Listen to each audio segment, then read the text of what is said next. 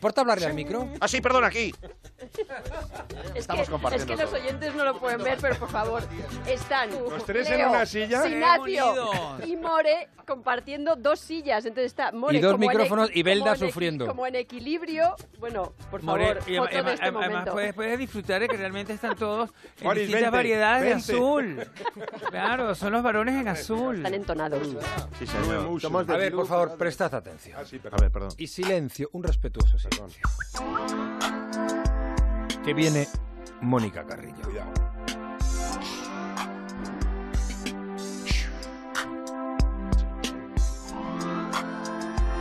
Y os pregunto, ¿esto que hago es una afirmación o una pregunta? ¿Cómo vienes hoy, Mónica? Es pregunta. I kept thinking I could never live without you by my side. Then Buenos días, Lucas. Pues hoy llego con la resaca de San Valentín. Vengo esquivando todos esos corazones que los enamorados han ido dejando a su paso. Vengo hasta aquí con las ganas en mi regazo, con la disposición de llegar hasta el fin.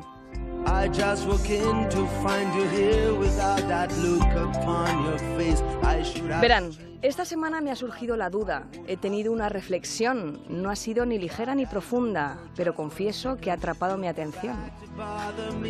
Oh,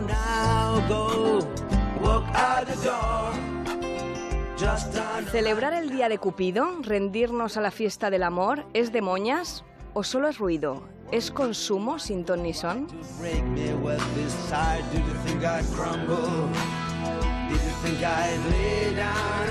Una rosa roja, unos bombones, una nota con una poesía, un viaje, un par de canciones, un vino o dos y otras dos cervezas bien frías.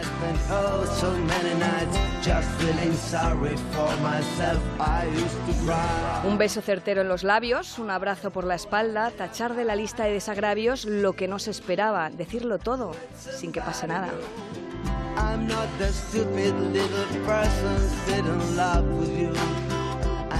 Buscar con la mirada, desvestir sin tocar la ropa, alzar su nombre en la noche, plantarle cara a toda la tropa.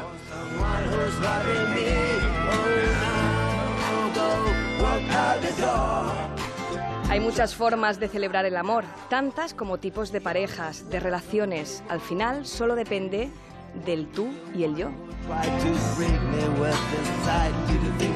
Así que ya saben, hagan lo que les pida el cuerpo. Si no les pone el regalar, no lo hagan. Pero si sí, no piensen en el que dirán. Si les apetece, solo tienen que hacerlo.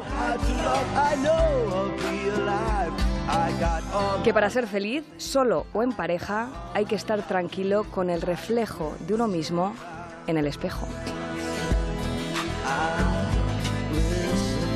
Feliz fin de fiesta, Lucas. Feliz fin de semana. Feliz fin de fiesta, Mónica. Y permitidme que cierre esta semana y el programa con un texto que nos envía un oyente. Hola, buenos días.